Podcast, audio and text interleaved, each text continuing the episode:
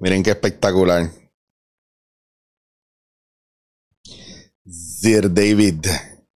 Esto, mira, me lo regaló mi amiga Adriana. Eh, lo hizo la espectacular Pilar Mejía de Amor a Punto. Así que búsquenlo en Instagram.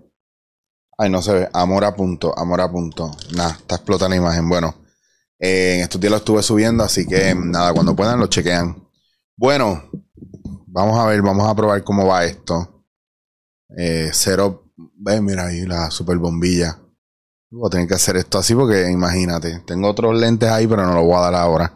Ya estoy aquí seteado. Bueno, nos fuimos sencillito.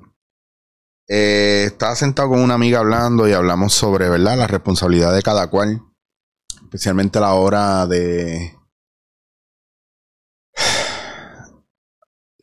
Creo que está pasando tanto alrededor que me quiero siempre enfocar o trato de, ¿verdad? De no repetir, repetir, repetir, repetir, repetir, de que, pero es lo que estamos, donde tropezamos más, es en, la idealización, cuando nosotros estamos idealizando a la gente, porque pensamos que esta persona, porque hace esto, tiene que ser de esta manera, porque hace esto otro, tiene que ser de esta otra. Eh, y tenemos que tener cuidado con eso porque nosotros estamos encasillando a la gente en un lugar donde no quisiéramos nosotros que nos encasillen. Entonces tenemos que tener mucho cuidado con eso porque no le estamos dando espacio a los demás a ser como quieran y puedan ser y no nos estamos dando espacio a nosotros mismos. Por ejemplo, y yo creo que lo he mencionado otras veces, si usted tiene un pana que usted no ve hace 10 años, cuando se encuentre con él, no lo trate como cuando lo conoció hace 10 años. Escúchelo, entrevístelo, hable con esa persona a ver si es el mismo, si es diferente, la gente va cambiando. La gente va cambiando su forma de pensar, lo que come, lo que siente, lo que hace. Y a veces es como el reflejo de la incomodidad de uno porque quiere adivinar basado en lo que sabía y no le conviene que la persona haya cambiado. Y como quiere adivinar, en el proceso de incomodar no dicen, ah, diablo, mala mía, no sabía. O lo dicen bien raras veces, pero si no es rápido, déjame acompañarlo con una burla o con un reclamo para chistear con eso. Ah, diablo, me jodí ahora. Diablo, ahora tú eres vegetariano. Diablo, ahora tú haces esto. Diablo, ahora tú eres esto otro. Y a veces eso lo que hace es que destruye la oportunidad que usted tiene de conocer a una persona nueva bajo unos términos nuevos.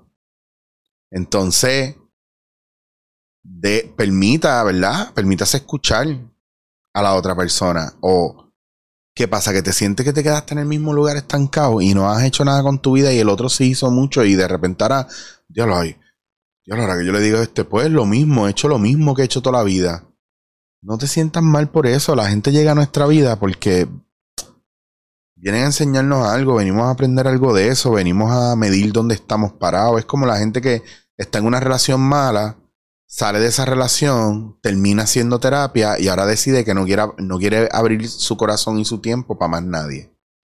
Entonces yo digo, o sea que después que tú, vuelvo para atrás, o sea que después que tú trataste de hacer arroz, lo quemaste, cogiste una clase de hacer arroz,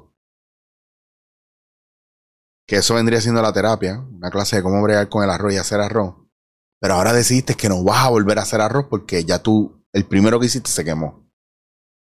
Pero cogiste una clase para bregar con eso, pero ahora vas a cerrar las posibilidades a hacer arroz de nuevo, porque como vienes del trauma de que lo quemaste una vez, entonces no estás dispuesto a tratar otra vez a ver cómo te queda el arroz de nuevo.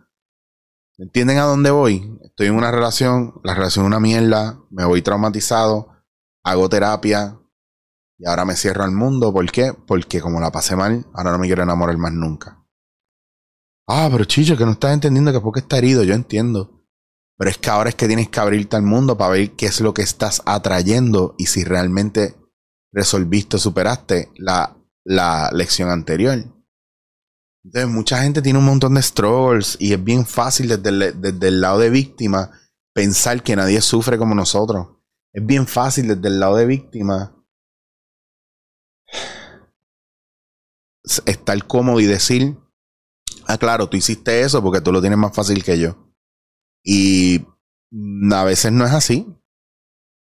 A veces la gente no la tiene más fácil que nosotros, a veces usted la tiene más fácil que los demás. Por eso cuando yo escucho a la gente hablando de no, que tú, que el privilegio que tienes como hombre, no, que tú, que el privilegio que tienes como mujer, ¿Y por qué tú no estás, por qué tú no dejas de estar tan pendiente y tan mordido con mi supuesto privilegio? Y no miras el privilegio que tú tienes y le sacas provecho.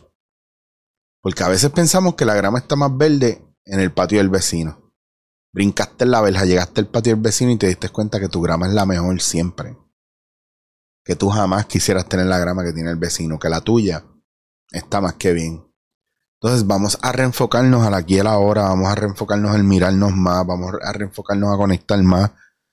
La gente me pregunta por qué, la gente, nadie me pregunta, la gente nada, dos o tres cabrones me preguntan por qué yo hago mi agenda tan temprano, porque yo a las 7 de la mañana yo estoy reunido con alguien. Y es porque a mí me gusta aprovechar el día, porque antes no lo hacía, yo siempre he sido un animal nocturno y ahora, en esta etapa de mi vida, desde hace 6, 7 años para acá, madrugar a mí me ayuda mucho, me levanto temprano, conecto con la gente que necesito conectar y, y ya por la tarde ya, ¿verdad? Tengo la mayoría del día resuelto, aunque tengo espacio para otras cosas. Lo que pasa es que también trato de hacerlo todo temprano porque según va pasando el día mi cuerpo va cediendo más y se va cansando más, porque estoy con mis condiciones y mis cosas, pues yo trato de aprovechar. Así que es bien importante que nosotros sigamos mirando, sigamos trabajando, sigamos buscando la manera de trabajar, trabajarnos a nosotros. Siempre mi enfoque con ustedes va a ser, mira, responsabilízate por ti. Lo que estás viendo es una percepción de lo demás. Nos han engañado con pensar que Dios y que el universo es nuestro mayordomo, que si pedimos nos van a dar lo que nos dé la gana. Y después nos frustramos, vemos estos reggaetoneros y esta gente eh, logrando cosas y dándole gracias a Dios, que es mentira, porque que, entonces Dios los favorece a ellos y a ti no te favorece. No, señores, lo tenemos bien trillado. Esto tiene que ver con trabajo propio y personal, con la experiencia de vida de cada uno, con dejar de pensar que las cosas son como nosotros creemos. O sea, piensa, mírate en el espejo y piensa si realmente tú eres el ser humano más inteligente del mundo. Para que te des cuenta que no, que probablemente eres el más bruto o, o no eres ni average. Eh, o a lo mejor no es ni eso. Porque mira, mira qué cosa, que tampoco no tiene que ser ni eso a lo mejor ahora yo te estoy diciendo esto y tu ego se ve flagelado, eh, lastimado, te sientes como que mira este pendejo lo que me está diciendo. Pero es que son tantos los misterios del universo y del espacio y de la espiritualidad y de todo que nosotros no sabemos nada. Nosotros pensamos que sabemos algo. Y nuestra verdad está sujeta a lo poco que sabemos. Pero usted no sabe más que yo de lo que yo he visto y de lo que yo he vivido. Y aún así, a veces tiene los huevos o los ovarios o la falda o los pantalones de hablar como si usted supiera más de lo que yo sé, de lo que tiene que ver conmigo, de mi experiencia de vida. Y no es así, cada cual sabe desde su experiencia de vida. Por eso es bien bonito cuando usted, hoy yo me encontré con una amiga de hace muchos años que no la veía hace tiempo como loco y le di un beso y un abrazo, le di mi número me dio su número y le dije, vamos a darnos un café para volver, volvernos a conocer. Y ella abrió los ojos y se puso como que, wow, qué fuerte lo que me dice. Y sí, quiero que nos volvamos a conocer. Y esa es la parte bonita de la humanidad. No, porque cuando usted emite juicio, usted no, no tiene espacio para la curiosidad y el amor por los demás. Pero usted es, es muy capaz de decidir si usted quiere hablar o ver o conocer a alguien o no. Lo que pasa es que, pues, ¿de dónde viene el no querer hacerlo?